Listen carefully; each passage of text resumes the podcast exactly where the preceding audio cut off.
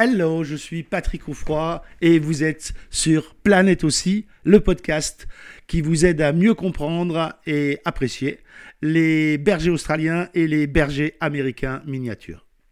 Nouvelle saison avec des épisodes plus courts et encore plus fun. Bienvenue dans la saison 2 chaque semaine pour euh, vous faire découvrir les méthodes d'éducation positive et bienveillante qui vont avec l'intelligence hors norme de nos deux races préférées, le BAM et l'OSSI. N'oubliez pas de vous abonner au podcast pour être notifié de la sortie des prochains épisodes. Et deux, n'oubliez pas de mettre un avis sur Apple Store. Et on commence tout de suite. Mon aussi poursuit les vélos et les trottinettes. Que faire? Alors très sincèrement, on va commencer tout de suite par le cas des trottinettes. Sincèrement, moi j'ai pas envie d'en vouloir au chien. Non, mais sincèrement, j'étais, à Toulouse il y a quelques semaines, passé une après-midi. Euh, franchement, c'est insupportable. Non, mais même moi, même moi, j'avais envie d'en poursuivre un ou deux euh, pour leur mettre euh, la tête dans le guidon, au sens strict du terme. Non, mais sérieusement, on peut comprendre que le chien finit par être particulièrement énervé avec ces trucs qu'on entend à peine arriver, qui vous doublent d'un seul coup, qui vous surprennent alors que vous êtes en train de discuter, de regarder quelque chose. Sincèrement, le cas de la trottinette, je me mets du côté du chien de façon définitive. Le problème là, c'est pas la réaction du chien, c'est les types qui sont sur les trottinettes. Une fois que j'ai dit ça sur le ton de la plaisanterie, parlons des voitures, c'est quand même beaucoup plus embêtant. Le chien qui poursuit les voitures, il met en place la plupart du temps un patron moteur. Les voitures se déplacent, il se met en mouvement et la plupart des chiens vont même penser que c'est parce que eux se mettent en mouvement que la voiture continue à se déplacer. On a aussi des chiens qui vont vouloir poursuivre les voitures à cause d'une certaine anxiété.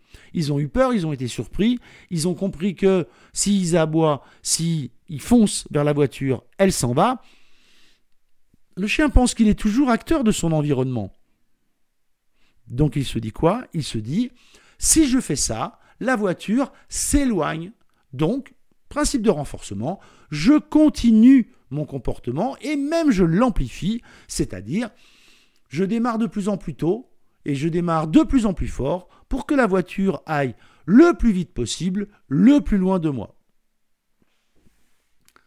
Dans un cas comme dans l'autre, vous devez faire une désensibilisation. Il n'y a pas d'autre solution de garder le chien sous contrôle avec motivation et de réduire peu à peu la distance avec les voitures. C'est un vœu pieux. C'est ce que vous devez travailler. Mais mon job d'éducateur comportementaliste m'a montré qu'il y a des fois où c'est juste pas possible. Parce que si vous êtes en maison, en ville, dès que vous sortez, les voitures sont là tout de suite. Et donc vous n'avez pas l'opportunité de travailler. Il faudrait pouvoir mettre le chien dans une bulle, l'emmener dans un endroit où on peut travailler à 25 mètres de la rue passante, réduire ensuite à 20 mètres pour réduire à 15 mètres, etc. etc. C'est ce travail-là que vous devez faire. Si vous êtes dans ce genre de situation, je vous conseille de faire, j'en parle régulièrement, des tests de friandises pour savoir quelles sont les friandises les plus top, top, top, top, top que le chien adore.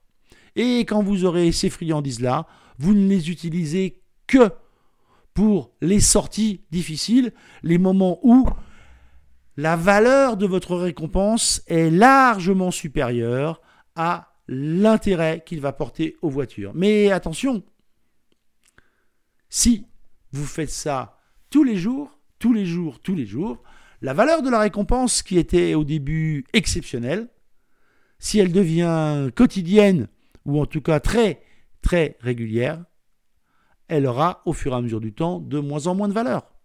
Exemple. Ce midi, nous avons le droit à entrecôte Roquefort. Formidable. Ce soir, entrecôte Roquefort. Demain midi, entrecôte Roquefort. Après-demain, soir, entrecôte Roquefort.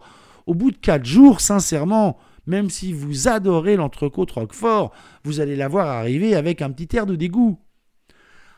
C'est exactement la même chose pour les récompenses. Je parle bien sûr de récompenses alimentaires pour ce qui nous occupe. Vous devez donc mettre dans la tête du chien que les top friandises, c'est fait pour les moments compliqués et vous devez redescendre dès que vous pouvez dans les valeurs de récompense et ensuite remonter dès que vous repassez dans une zone qui est plus compliquée pour votre chien. Voilà, je vous dis à très vite. Merci d'avoir écouté ce podcast ou ce vlog. Si vous le regardez sur YouTube, n'oubliez pas de mettre un j'aime juste là. N'oubliez pas, si vous êtes sur le podcast, d'aller mettre un avis 5 étoiles sur le Apple Store. Euh, enfin, N'hésitez pas à partager, n'hésitez pas à mettre des commentaires partout où vous le souhaitez et vous abonner soit au podcast, soit à la chaîne YouTube. Je vous remercie mille fois, ça aide beaucoup à faire connaître euh, mes émissions, le podcast et le vlog.